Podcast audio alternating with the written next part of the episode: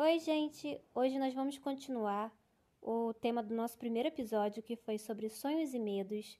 O medo que acaba sendo um assunto que eu amo falar, é fascinante para mim.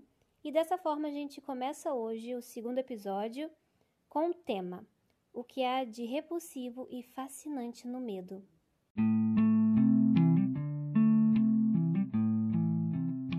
Vocês já pensaram nos monstros que davam mais medo em vocês quando vocês eram crianças? Eu tava pensando nesses dias e vou passar a listinha para vocês desses personagens. É, e o primeiro é o Beetlejuice. Eu amava Os Fantasmas Se Divertem. Eu tinha uma fita em VHS gravada da sessão da tarde dos Fantasmas Se Divertem. É, o Mal e Godofredo do Castelo Ratimbum. Eu amava Castelo Ratimbum. É, Homem Pálido do Labirinto do Fauno, eu já não era tão criança, mas mesmo assim era uma figura bizarra assim para mim. O Gasparzinho do, do filme com a Christina Ricci, que eu também tinha uma fita VHS gravada desse filme. E é, por último, e não menos importante, que eu adoro falar essa frase, é, eram os orques do Senhor dos Anéis. Eu tinha pavor, pavor a, aos orques. É, mas ao mesmo tempo eu lembro, porque meu pai gostava, ele é fã do Senhor dos Anéis, então ele sempre estava assistindo. E aí quando apareciam os orques assim no, na TV, é, é, era uma coisa do tipo, uh, e ao mesmo tempo era como se eu colocasse a mão nos olhos e deixasse uma frechinha assim para dar uma olhada assim, do tipo, o quanto que aquilo assim me causava curiosidade e medo. E mudando um pouco o contexto também desse medo, né, desses monstros, não só sendo os personagens de um filme, eu tinha pavor também de palco. É, eu fazia aula de piano quando eu era criança e tinha sempre as apresentações do final do ano. E aí eu pedia para minha professora de piano para não participar das apresentações, porque eu tinha pavor de me apresentar de, de palco. E contraditoriamente, hoje eu sou professora da oficina Monstro, que começou com essa ideia de é, desenhar e fazer monstros para se livrar deles.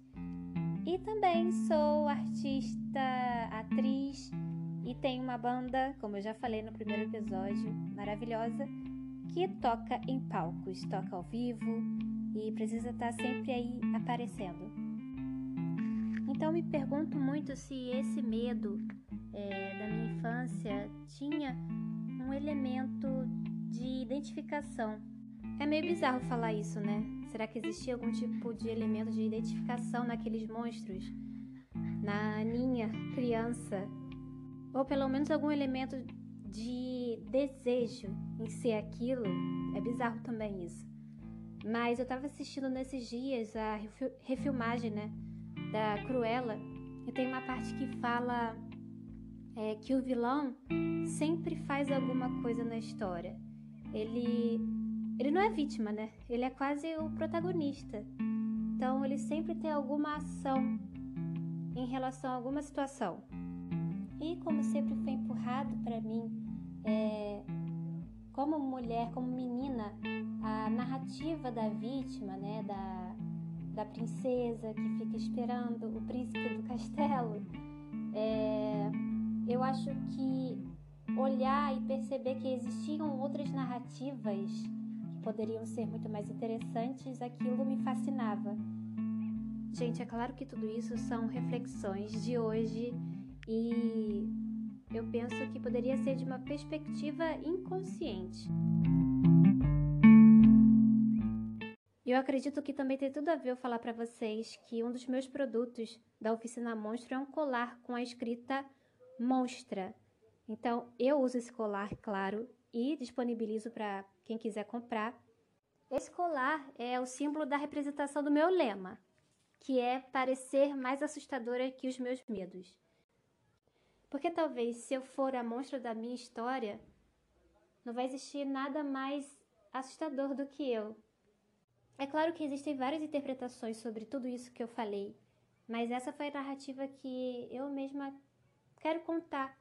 E, na verdade, eu não quero viver uma narrativa que impuseram para mim, e sim, como artista, poder construí-la. Bem, acho que acabou indo para outros caminhos esse podcast. O que eu faço, gente? Eu ligo o áudio aqui e fico falando e vejo para onde vai. e é isso, gente. Espero que vocês tenham reflexões muito legais.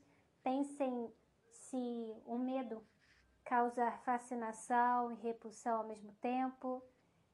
E criem suas próprias narrativas.